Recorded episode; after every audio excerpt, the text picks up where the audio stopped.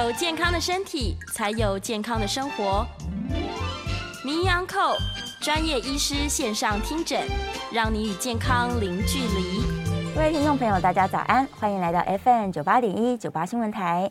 你现在所收听的节目是星期一到星期五早上十一点播出的名医安扣，我是主持人药理诗诗。我们今天的节目呢，同步在九八新闻台的 YouTube 频道直播中哦。今天外面这雨非常非常的大。大家在出门之前，记得一定要把雨具带好，而且注意不要滑倒哦。好，今天我们在节目当中要讨论的一个问题呢，就是很多人其实现在都有健检的意识，所以他们不论是做抽血或者是全身性的健康检查哦，大家都会取得一份报告。但常常这个问题是发生在拿到报告之后，大家就会很紧张，想说：哎，这个都看不懂啊，每个字都会念，但是奇怪我都看不懂，到底每一个检查数字是什么意思嘞？今天我们就要来这个专注的让大家了解哦，肝脏的健检报告要怎么看？那当然呢，我们就要请到这个肝脏的专家，是台大医学院的名誉教授，也是肝胆肠胃科的杨培明杨教授。早安，杨教授。好，思思好，各位听众朋友，大家早。早安，早安，杨教授好。好，好了，今天就是要麻烦教授来跟大家这个详细的解说一下好了，因为其实诗诗也常常遇到朋友拿着健检报告问我说，哎。这个数字高起来什么意思啊？或者是哎，我明明就有脂肪肝，可是你看我 GOT、GPT 都好正常。对，这种状况其实蛮多的，对不对？所以，呃，诗诗自己的健检报告怎么样？我自己的吗？哎，也是有一些红字啦。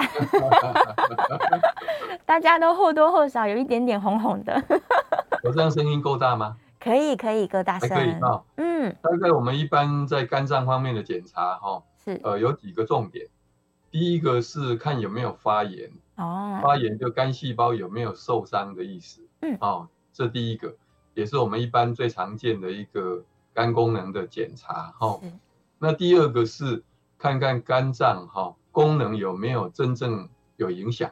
嗯，这不是我们一般的肝功能。刚才的 GOT、GPT 那个是发炎的指数，发炎指数，那就我们一般常见的肝功能检查。对，那真正的肝脏功能的检查不是 GOT、GPT，嗯，是一种叫白蛋白，还有胆红素。哦，白蛋白。另外一个不是生化，是一种血液的检查，叫做凝血酶原时间，就血液凝固的时间。嗯，好，那第三种检查呢？主要是看看我们的肝脏里面有没有肿瘤，特别是肝癌的发生。对，比如说肝癌的话呢，我们是用甲型胎儿蛋白。嗯，但是如果是转移性的肝癌，也就是说从其他的部位，像大肠、对胃等等胰脏跑到肝脏，这叫转移性的肝癌。嗯，它用的。肿瘤指标呢，就不是甲型胎儿蛋白，哦，而是叫做 C D E A 或者 CA 一九九等等。好、我们大概检查的项目呢，主要是这三大块，哦、三大块，就是看看有没有发炎，功能正不正常，有没有癌症的可能性这样子。对，所以从抽血初步大概来看，假如说发现 GOT、GPT 有点怪怪的，那可能正在发炎。然后，假如说刚刚那个呃。杨教授有说，胆红素、白蛋白或者是凝血酶原可能有点怪怪的，那癌可能是肝功能就受到影响了。那最后就是胎儿蛋白，还有我们的这个 CA 一九九啊等等的其他的癌指数，这样。对对，所以大家如果拿到现在刚好手上有一份健检报告，赶快把它翻出来，你大概就可以有一个方向性这样子。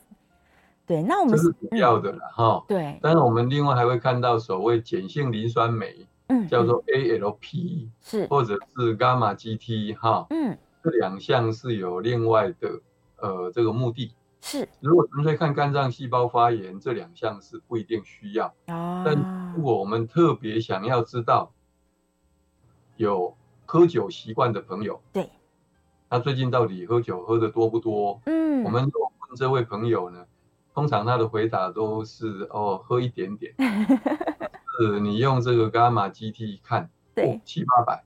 我们正常是小于五十六十，哈，七八百那就很高了，对不对？对，那就不是他嘴巴讲的这个一点点的，对不对？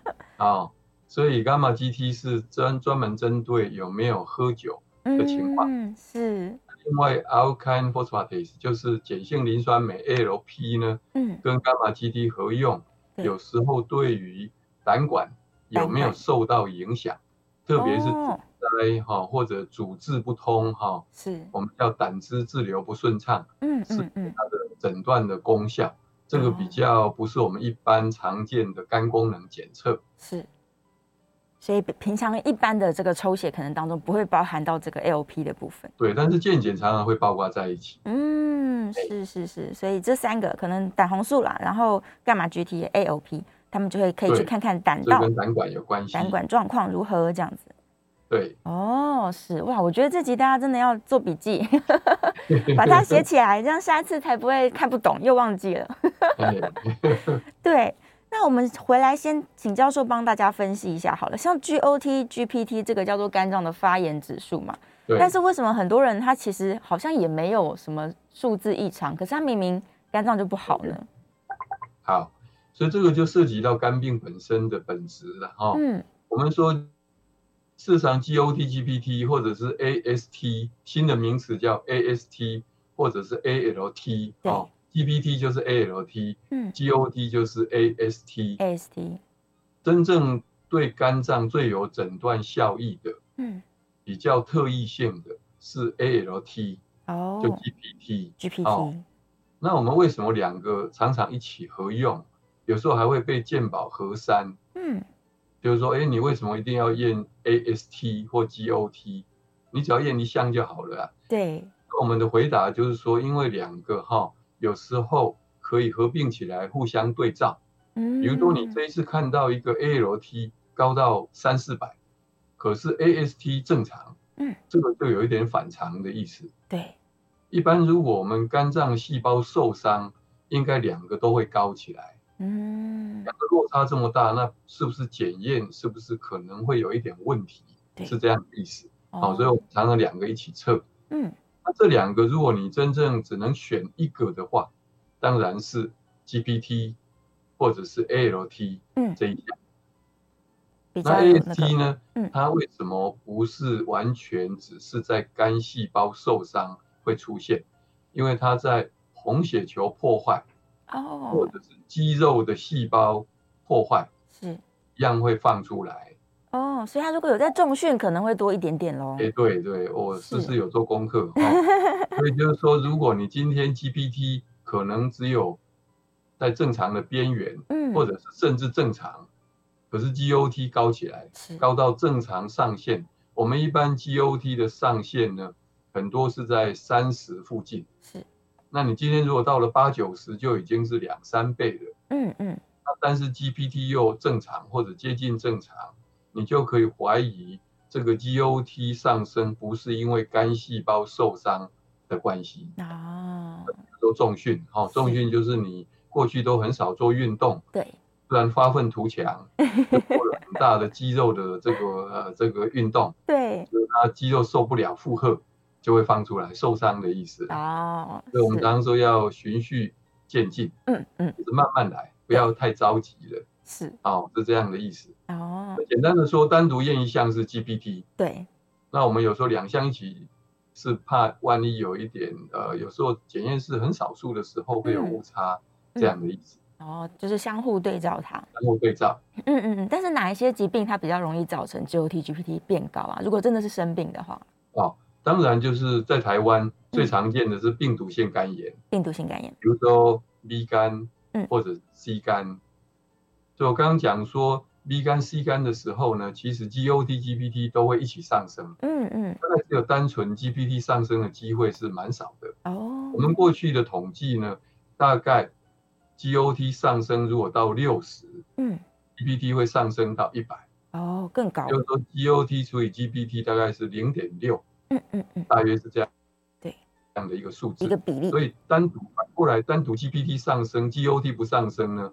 我们反而不会想到是病毒性的肝炎，想到的是另外一个现在的文明病。嗯，思思，你知道是什么文明病？文明病吗？熬夜。哎，爆肝，其实是脂肪肝的意思。啊，是脂肪肝。哎，如果看到 GOT 正常或者是接近正常，嗯，反过来 GPT 呢，高到八九十甚至一百以上，哦，我们就会怀疑他最近可能呃这个不运动，对，吃的太好，造成了脂肪肝加重。嗯，所以我们才会问说，你最近体重有没有增加？对，啊，我们的病友就很害羞的说啊，最近疫情的关系，所以 哎这样子，没有运动啊，就变胖了。没有运动又吃的不错，对，所以有可能是脂肪肝造成的。对，是，但是好像蛮多人他有脂肪肝，但是他的 GOT、GPT 不一定会高，okay, 对不对？就回到你刚才的问题了，嗯哦、就是说有脂肪肝的人，他 GOT、GPT 不一定会上升，对。但是如果有脂肪肝，GOT、GPT 上升，特别 GPT 上升明显的时候，嗯、我们以前在呃之前讲过，对，可能不是单纯的脂肪肝哦，而是有脂肪肝炎，肝炎发炎。嗯。哦，所以这时候呢，就要担心会不会慢慢慢的走向纤维化，哇，甚至会演变成肝硬化。是。哦，所以我们对于超音波做出来有脂肪肝的病友呢，嗯，假如他的 GPT 明显的上升，嗯，已经超过两三倍以上，甚至到了四五倍，嗯嗯，我们就会提防跟他说，还是要努力减重，哦，不然的话它会。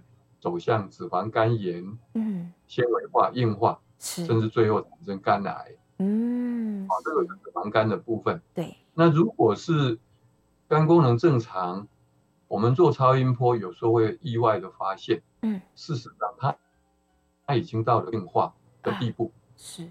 肝硬化的地步。也就是说，肝硬化的病友呢，他现在没有发炎，嗯，所以他的肌肉 EGPT 可以正常，对，可是他过去。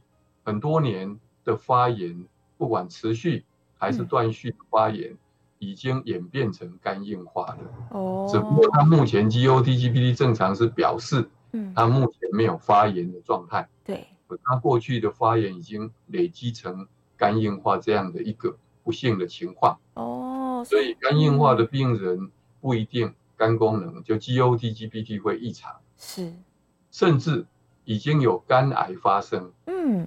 肝癌发生，你肝功能可以完全正常，哇！不管 EOT、GPD、白蛋白、胆红素，全部都正常，全部都正常。对，所以为什么我们说肝脏的检查不能只靠抽血，嗯，还要包括超音波，腹部超音波检查。对，直接用影像去看，其实是最准确的。嗯，对，这样两个一起哈，相辅相成，才能了解我们的肝脏。有没有什么状况？是，哦，所以有些人他可能他不是规律的检查，他不是说我固定每年都有抽血，然后他是某一天突然检查，想说，哎，看起来正常，他就以为没有事情，对，对就掉以轻心，因为我们知道很多肝病都是没有症状，对，一点都没有。因为讲过，包括肝硬化，是、嗯，或者甚至五公分以下的肝癌，嗯，事实上绝大多数是没有症状，是，当然有症状就表示已经更严重。比如说失去代偿，对，肝功能已经真的出了状况，嗯嗯，或者已经有并发症，是等等，嗯，各种问题，依靠有没有症状来判断肝病的肝脏的情况。所以症状不是我们这个判断到底有没有肝脏问题的主因，我们要去看的就是这个影像学的检查才能够确定。对，对，那刚好讲到就是关于肝癌的部分呢、啊。有些人他其实可能有规律的在做抽血，他真的没做影像学检查，或者是呢，他间隔很多年，两三年做一次。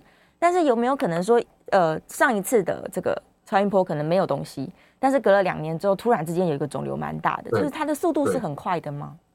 对，其实肝癌算是我以前讲过，说算算是比较温和的一个癌症。对，可是有时候还是会碰到意外的情况。哦，就短短时间内可能就。从看不到变成长到四五公分，嗯，我们也会碰到这样的情况，是，所以我们针对这个超音波的检查，加上甲型胎儿蛋白的检查，嗯嗯，我们是会有一个时间，也就是说，比如说没有肝硬化的病友，嗯，我们可以允许大概六个月到一年，嗯，做检查一次，对，但是如果已经有比较厉害的纤维化，嗯，甚至已经有肝硬化的病友呢，应该最好三个月就要做一次超音波检查，哦、抽一次甲型胎儿蛋白，是，哎，这样比较放心。每三个月，嗯，每三个月，健保也都可以给付。嗯嗯嗯。所以，假如是这个希望自己的监控自己肝脏健康的朋友，其实应该是每一年每一年都要去做，而且这个频率已经不算是太频繁了。对，嗯，是，所以超音波还是真的是肝脏检查非常重要的一个一个数据。对，我们固然也不希望病友哈，嗯，太紧张了。对，因为有的人说，那我每个月检查一次好不好？我想这样就 太又太多了，天天都很焦虑，这样也不好。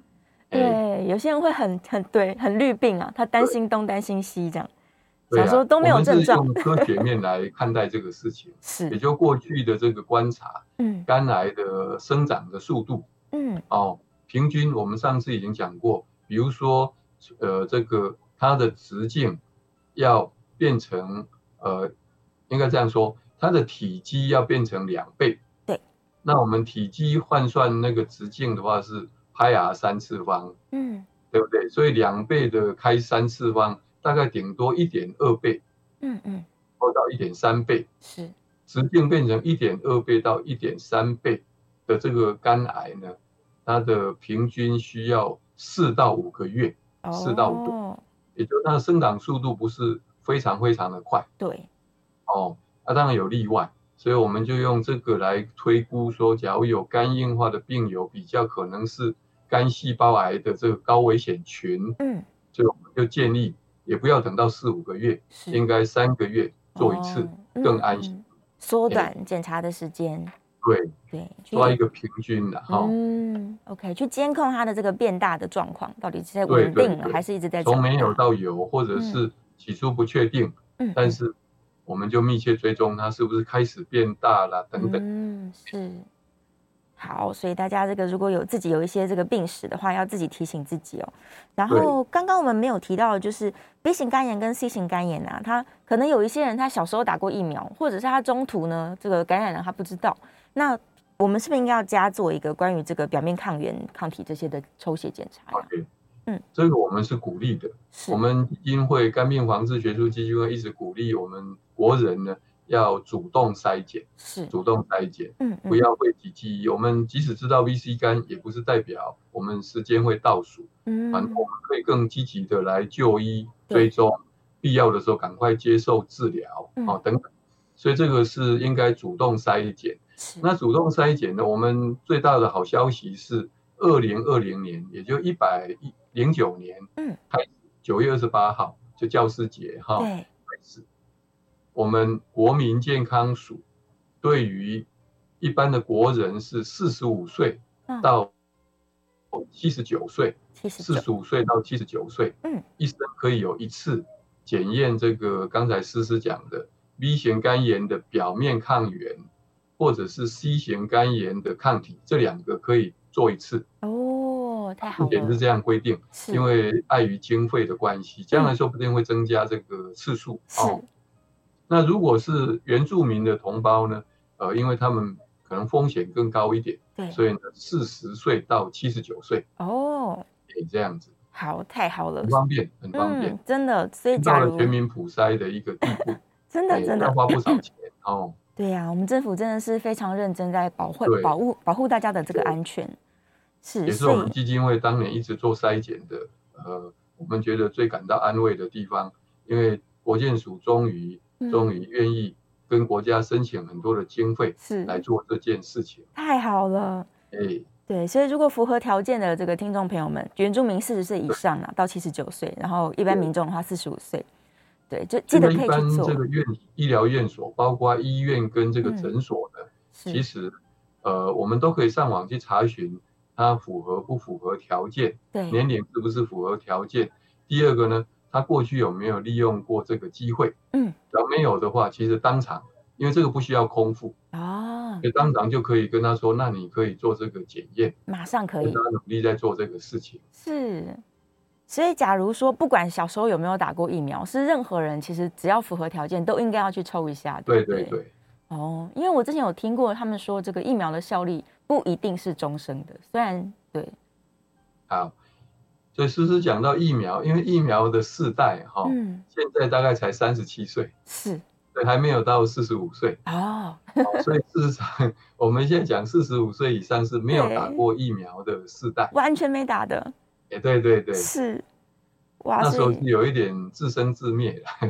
我们在台湾过去 B 型肝炎真的是蛮盛行。对，我们从小到大，大概在没有疫苗的年代，嗯，百分之八九十都得过 B 型肝炎病毒的感染。哇，这听起来蛮恐怖的哈。真的，比例太高了。不管是妈妈在生产的时候传过来，对，还是呢？小时候，因为过去打针比较盛行，是我们在我们四五十年前的时代呢，其实也没有什么好的药物，嗯嗯，所以大家动不动就打针，不管是点滴呢，哦、还是打肌肉，对，那时候消毒的观念又不像现在这么了解，是。哦，所以呢，事实上，台湾的 B 型肝炎感染率呢，在过去没有疫苗的年代，高达百分之八九十，哇。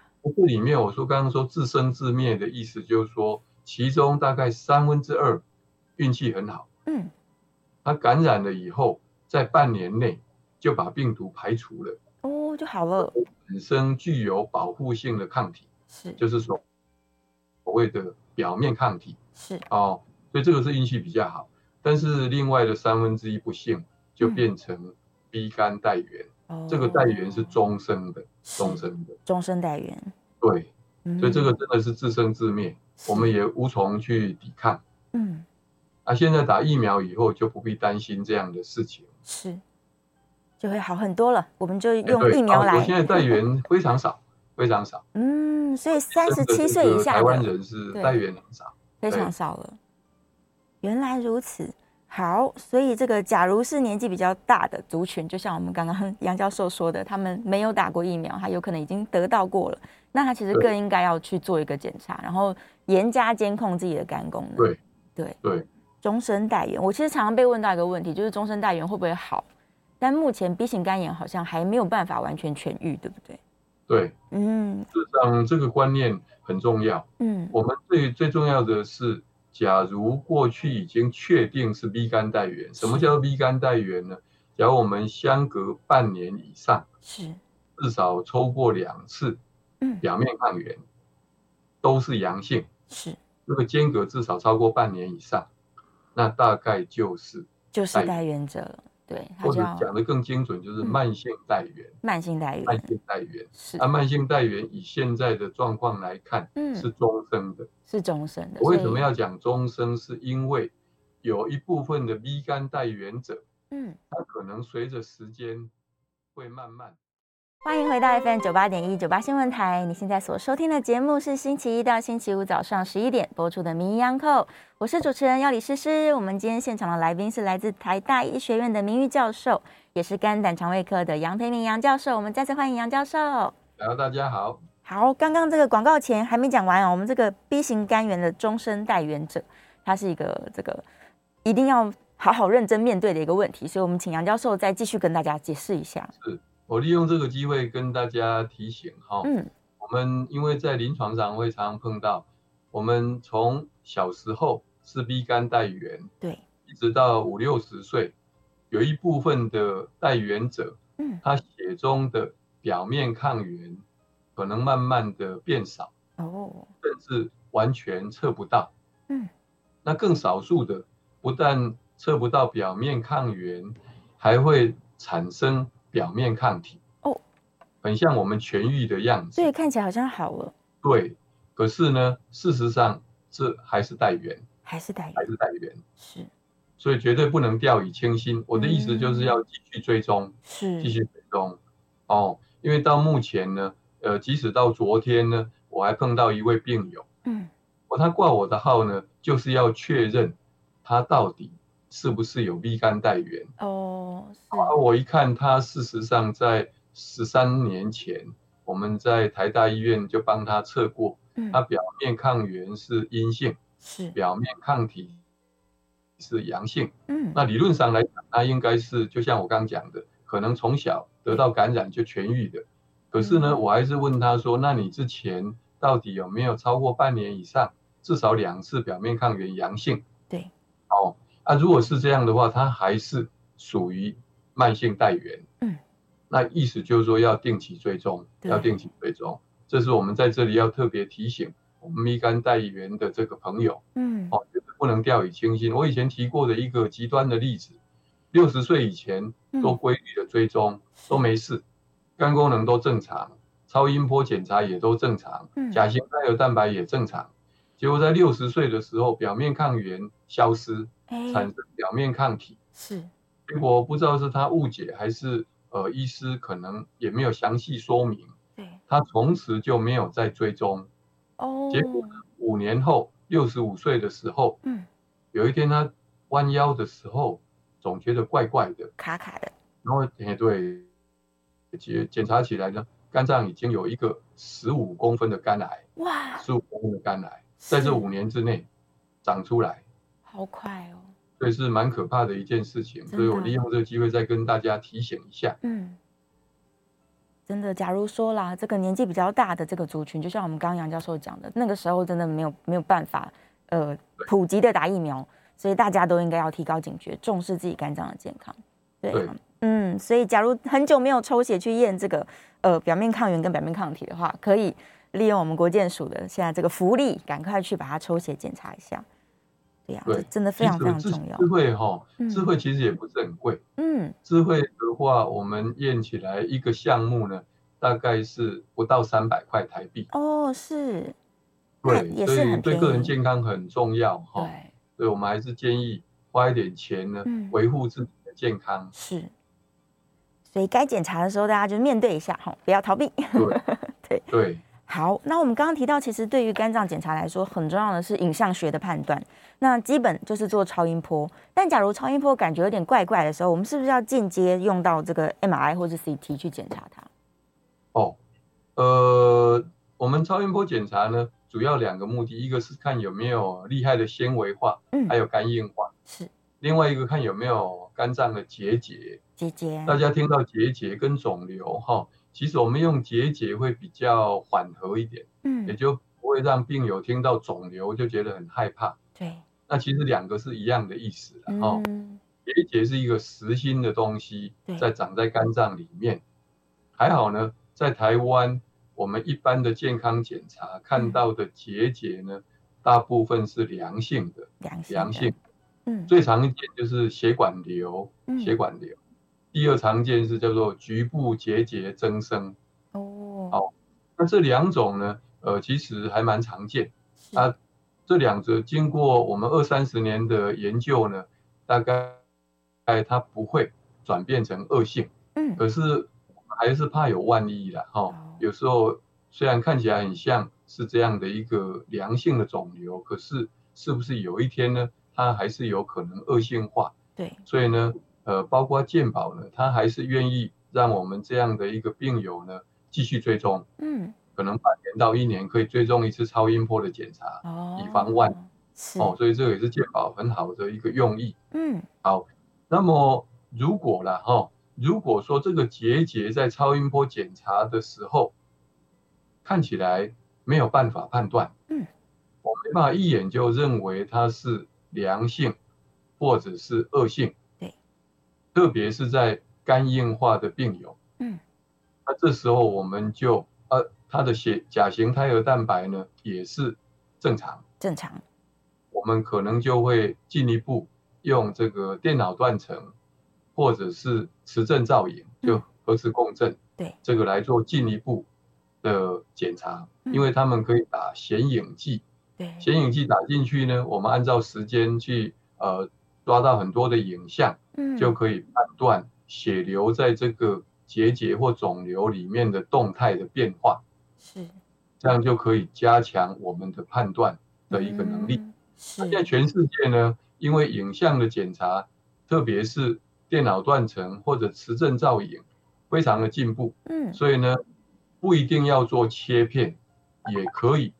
确认到底有没有肝癌的发生哦，不一定要侵入去，都可以接受。嗯，哎，是，所以透过影像学，我们就可以基本上是判断说这个是良性的，还是有需要这个进一步把它切除。大部分是可以，大部分是可以的。很很少数可能不到百分之五呢，嗯，可能还是没办法确定，是，这时候就需要做到切片，嗯，分析的检查，嘿，是是是，最后最后才会做切片，对，尽量不做到这个，嗯，啊，刚刚教授有提到显影剂的问题啊，就是呃，电脑断层是一定会打显影剂的，但是不是有些人他的这个核磁共振是没打显影剂，那他的检查的这个精细度就会比较差一点点，对不对？对。诗诗讲的这个是在我们的健康检查，对，有所谓的高阶健检，嗯，高阶健检是高阶健检的时候，可能有全身的电脑断层，或者是全身的磁振造影的检查，是。我们每一个器官如果真的都要打显影剂，动辄都要花二三十分钟哦。如果健检是不可能这样做的，对。所以我们健检只是初步先筛检。看看有没有可疑的地方，嗯，所以就不需要打，不需要打显影剂，是，这样可以在短短的时间内，可能半小时内，全身都可以照到。嗯、哦，大范围的检查，但如果你要精细的话，先看看有没有可疑的地方。对，有可疑的时候呢，我们再利用这个鉴宝呢来做这个有打显影剂的电脑断层，嗯、或者是磁振造影的检查。是。OK，所以还是分阶段啦，大家也不用急，不用急想说，哎、欸，我要一次做到这个最精密，这样不一定需要。好，那接下来呢，我们来看一下，其实线上有好多好多好多问题，每次这个羊皮来，大家都把握机会问很多很多的问题。啊，我们来看看思思的粉丝，没有没有没有，是杨教授的粉丝。来，燕良想要问啊、哦，他说这个肝，对。他说肝癌一定会经过先变成纤维化，再变成硬化，再变成肝癌这样？也不一定，不一定。但是大部分是会。哦，是。对。但少数还是会自己跳过去。少数可能完全没有纤维化。对。它就可以产生肝癌。哇。特别是在 B 型肝炎。B 型肝炎。所以因为 B 型肝炎病毒呢，嗯，它经过几十年呢，已经深入到细胞核的染色体里面。是。所以呢，有时候就在里面作怪。嗯，所以就产生了肝癌。是，但是不可否认，绝大多数的肝癌的病友呢，它是伴有厉害的纤维化，嗯，或者硬化是没有错，但是没有纤维化、硬化也不能掉以轻心。嗯嗯嗯，也不一定不会变成肝癌。嗯，对，还是要提高警觉。对对。然后博宏问了一个问题，他说啊，假如已经是末期肝病了，可能肝硬化很厉害，这样。然后通常都会建议他水不要喝太多，但他又担心说，假如水喝的太少，会不会影响到肾脏的功能，然后造成肾脏更容易结石啊等等的。OK，彦良跟博宏就都很做功课了哈。对，这个对于肝硬化的病友，因为肝硬化本身是一个非常大范围的一个疾病，是可以从初期的硬化到比较末期的硬化。嗯，那末期的硬化那又有两种。一种是它的肝的功能已经受到很大的影响，比如说黄疸已经上升，白蛋白下降，嗯，凝血酶原时间就血液凝固时间已经延长，对，这是呃属于它的肝的功能已经受影响。但是有少数呢，肝功能还可以，跟正常人没有差多少，可是它已经有厉害的并发症。并发症的一个就是有腹水，腹水，或者是有静脉。曲张，静脉曲张不是在腿上，嗯、是在食道或者是胃里面的静脉曲张。哦，哦，所以刚才博宏问的这个，就是说，我们只有在我们的肝硬化的病友，嗯，已经有腹水的时候，才会限制他喝水。是，也就是说，因为他的腹水很多，你如果每天喝水，包含食物的水。嗯超过一千五百 CC 的话，是。可能腹水产生的会比较厉害，嗯，这时候才会限水，哦，所以呢，我们通常在已经有腹水的肝硬化的病友呢，我们什么时候要限他水呢？我常常跟他说，如果你跟平常人一样，嗯，喝了水以后，经过一两个小时之内就会去上厕所，对，这样的话呢，有进有出。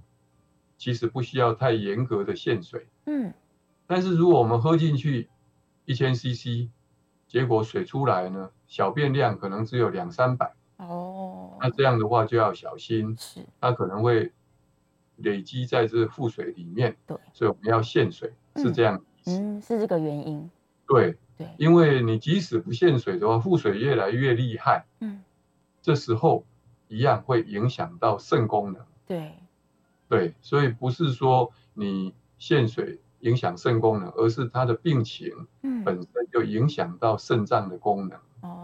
因为病情的发展造成肾脏的问题。是是是，所以我们叫肝肾症候群。肝肾症候群通常都会一起来讨论。对，肝脏严重的时候，特别腹水很多的时候，嗯，会影响到肾脏的功能。嗯，是是是。好，我们这段节目呢，稍微要进一段广告了。那在广告之前呢，我们可以开放一下 call in，大家在广告之后回来，我们就可以接 call in 电话了。call in 电话是零二八三六九三三九八零二八三六九三三九八，欢迎大家。如果你有一些肝脏的健检的疑问啊，或者是本身呢这个非常重视肝脏的保健，我们都欢迎你可以 call in 进来。好，这个等一下我们在广告回来也会继续回答到 YouTube 聊天室的问题，所以也欢迎大家用文字。在我们九八新闻台的 YouTube 聊天室留下你的讯息，我们广告一段，马上回来。欢迎回到 FM 九八点一九八新闻台，你现在所收听的节目是星期一到星期五早上十一点播出的《名医央叩》，我是主持人要李诗诗。今天在节目中请到的是台大医学院的名誉教授，也是肝胆肠胃科的杨培明杨教授，再次欢迎杨教授。好，大家好。好，我们回来了。这个有两边都有很多问题，电话线上已经 call in 进来。有一位杨先生，杨先生，请说。哎，你好，哦，你好。那个我一千两两千五百 CC，但是尿没有尿那么多呢。哦。哦啊，第二个是我要问那个我有三高，可以打第三针吗？啊，两种。好，谢谢你。第一个打疫苗的事情哈，嗯，三高跟打疫苗没有什么冲突，所以我们还是鼓励应该要打疫苗。对。那打哪一种都 OK，都可以。我们现在 mRNA 的疫苗，不管是莫德纳或 BNT，都应该都很好，效果也都不错。那如果有的病，有的人呢是很害怕副作用的话，嗯，是可以打高端，嗯，哦，打疫苗我们都是鼓励大家应该要打，是，哦，那么我们每天喝多少水，是不是一定解多少尿？对，还要考虑到天气。嗯，冷热，也就是说天气热的时候呢，我们会排汗，对，可是你感觉不到的一种水分的这个流失哈，嗯，所以如果夏天的话，可能排汗高达八百 c，诶，八百 cc 也不一定，是，所以这个小便会比较少。哦，所以有可能是流汗流掉，嗯，我们排汗就比较少，所以我们喝进去的水呢，常常就有小便出来，嗯嗯嗯。是，所以观察一下自己的尿液加上流汗的量加起来，如果哎跟喝的水差不多，那还 OK，那还 OK。对，好，刚好我们在线上也有一个朋友正在问腹水的事情哦。他说啊，假如他已经有腹水了，然后常常去抽，会不会有什么问题啊？呃，常常抽的问题就是跟刚才讲的，嗯，肝肾症候群一样。对，因为呢，我们的腹水呢。它会的产生是因为有肝硬化，嗯，有了它的原因存在，对，而这个原因呢是没有办法解决，是，所以呢，我们今天抽了一千五百 CC、两千 CC，嗯，有可能在几天之内又会再跑出来，嗯，抽的越多，抽的越快，是，那么跑出来的腹水呢，其实它是从血液里面的水分。嗯，跑出来，也就是说，如果你水血液里面的水分跑到腹腔里面产生腹水，速度越快，是，那我们肾脏呢要发挥功能，需要有足够的水分。如果跑到腹腔太多，那么跑到肾脏的血液里面的水分就减少，嗯，就会影响肾脏的功能，是，所以这就会导致。肾功能受损，对，我们刚讲的肝肾症候群，嗯，反而更容易发生，嗯嗯嗯，所以不能抽得太急，是，所以没有建议他做很频繁的去抽啦，也不行，对，嗯，是。会有害处，会不好，所以这还是要跟医生做讨论，对不对？对，嗯，是，就是该抽的时候抽。假如医生说要比较频繁的抽，那肯定是有他的考量。这时候我们就就乖乖的去抽它。我们都知道病人喜欢抽腹水，对，这样会比较轻松，因为不然肚子很多腹水很胀，大大的，很难过。对。可是我们要考量多方方面，嗯，来做一个呃比较适当的一个处置。是是。好，所以这个回答了他们的问题哦。再来还有一个问题说哦。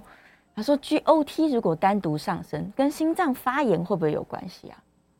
哦，这个很好的问题，会、嗯、会。如果心脏的细胞，它也是一种肌肉的细胞啊，心肌，所以它也会放出 GOT。是，所以心肌发炎，嗯、像有的打了呃疫苗呢，产生心肌炎、嗯、发炎的炎，或者是有呃我们叫做急性心肌梗塞哦。冠状动脉造阻塞造成的一个急性心肌梗塞，GOT 也会上升。嗯，是，所以只要跟肌肉相关的这个发炎呐、啊，它有可能都会影响到 GOT，这是正确的。是，然后还有另外一个人他在问说啊，他去体检发现他的这个呃伽马 GT 特别的高，但是他没有在喝酒，但刚刚教授是不是有提到可能跟胆道有关系啊？哎，嗯，所以如果是跟胆道有关系。只有伽马 GT 高呢？对，呃，大概不会，应该还加上碱性磷酸酶，是，就是 ALP 也会高起来。嗯，哦，这两个都高起来呢，那么就要小心是不是肝脏里面的胆管是有问题。嗯，这个时候呢，我们通常会加验胆红素。胆红素，胆红素，嗯，小胆红素也上升，是，那就要更要小心，是不是胆管有阻塞？对。接着就会安排超音波检查，嗯，超音波检查看胆管呢是不是有扩大的现象，是。如果肝内的胆管有胀大，嗯，表示这个胆管出口会有问题，我们叫总胆管。总胆管那边呢，可能没办法把胆汁呢排到十二指肠，对，所以这叫阻塞性的黄疸，嗯，就这样沿路过来。是，所以以前我们开玩笑说，伽马 GT 这一项不要随便检查，哦，有时候一检查高起来，对，哦，那假如是男性的话，嗯，太太就会怀疑说，啊，你在家里都没喝酒，对，怎么会高起来？哦，而且有的检验所还写这个喝酒指数，对，啊，这这这不知道跑到哪里去喝酒了，是，是不是？会引起很多的误解？对，不是开玩笑，还是由医师来说明 是比较妥当。医生就还要加详加说明说，哎，这不一定真的是喝酒造成。对，那有没有可能就是他胆红素也正常，他 ALP 也正常，但他就是就是只有一个指数偏高一点，伽马 GT 稍微高。对，这种情形呢，通常不会太高，对，一点点高而已，大概是两百多以内。嗯，有的人是非常的敏感，是，也就是说，你不管是吃药或者甚至吃某些食物呢，哦、它可能就诱使肝细胞呢。的伽马 GT 制造增加是，所以血中的伽马 GT 的浓度嗯。都会增加。哦，这是个人的体质的关系。是是是，OK，所以这就不用太担心，两百以内都算是还可以还可以的范围。对，好，好，不过不管怎么样呢，只要有数值异常呢，一定要请教呃医师。是。充分了解，甚至要做一个比较充分的一个检查，嗯、来排除一些肝脏或者身体的状况，这样比较放心。嗯，比较进阶的检查，对，对，这样真的就是不用再担心了，不然每天担心哦，这个压力也会造成就其他疾病的发生。对，是。然后哎，刚好有一个黄先生问到，他说 B 肝的病毒量啊，什么时候会大增？他可能假如他是带原者的亲属的话，嗯。乙肝的病毒量哈，是。什么时候会暴增等等哈，嗯，其实我们是无从预料。哦，我们唯一最清楚的是，假如因为某些疾病，嗯，包括自体免疫的疾病，或者有时候是化学治疗需要，或者是呃我们肝移植后需要用抗排斥药，用了所谓的这个免疫抑制剂，嗯，最常见的就是类固醇，类固醇。在使用当中，嗯，因为它会抑制我们身体的免疫系统，所以这个时候呢，加上它会促使，肝细胞里面的 B 型肝炎病毒比较活跃，是，所以呢，这个时候呢，呃肝细胞里面的 B 肝病毒呢就会呃这个浓度会暴增。嗯，那这个以外呢，有没有其他的因素会让这个肝细胞里面的 B 肝病毒暴增？这个我们不完全了解。是，哦，但是呢，如果 GOT GPT 的数值是正常的话，嗯，我们验病毒本身大概呃没有实质的好处。哦，做一个参考。是，意思就是说，这个 B 型肝炎病毒造成的肝病，呃，有时候也可以说它是一种免疫的疾病。嗯，不是单纯的 B 肝病毒造成肝的伤害，是，而是要加上我们的免疫细胞要去攻击这个 B 肝病毒。嗯，双方攻击，它的战场呢是在肝脏。所以呢，造成肝细胞受伤哦，还是要免疫细胞来参与。是，所以如果 GOTGB 正常，表示肝细胞呢没有受伤。嗯，即使病毒量很高，但是呢，我们的免疫细胞呢是按兵不动。对，兵不动，这时候呢，我们就静观其变就可以了。嗯，是是是。就看看着它量多，但是肝脏其实还没有成为战场。用什么特殊的药物？对，我知道他想问的可能是，要不要用抗病毒的药物？对啊，需不需要把它杀死？在医界呢，嗯认为 GOTGP 正常的话，对，不需要急着用药，不需要。对，嗯，效益不大的意思。是是是，所以他等于是他的身体要跟这些病毒和平相处一阵子。对，也许也许过一阵子就讲了。像这样的话呢？我们对于多久要验一次 GOTGBT 呢？嗯，可能时间就要考量。嗯，本来每半年验一次，是可能就要缩短成三个月，嗯、甚至两个月。哦，验一次，密集的检查，突然就高起来。是，对。所以高起来的时候，我们才需要去用降病那个抗病毒的药。高起来就要小心了，哎，要更密切的追踪。嗯，原来如此。所以并不是说病毒量多，我们就一定要紧张，而是这个密切追踪它就可以了。对对，好，今天这个大家哦分享了非常非常多这个关于肝脏健康检查，线上还有很多很多问题，但我们应该没有时间回答它了。对啊，最后三十秒，这个杨皮有没有什么话要跟大家呼吁一下？嗯，我还是要强调呢，第一个，我们即使没有症状，嗯，也不代表肝脏没有问题。是，所以我们还是最好定期呢。抽 GOT GPT，嗯，做腹部超音波检查，是，还有甲型胎儿蛋白，嗯，第二个呢，B 肝带源是一辈子的事情，是，所以绝对不能说到了某一个时候就断掉这个定期追踪的事情，嗯，不行，一定要提高警觉。好，谢谢杨教授，我们下次见哦，拜拜。好，谢谢诗诗。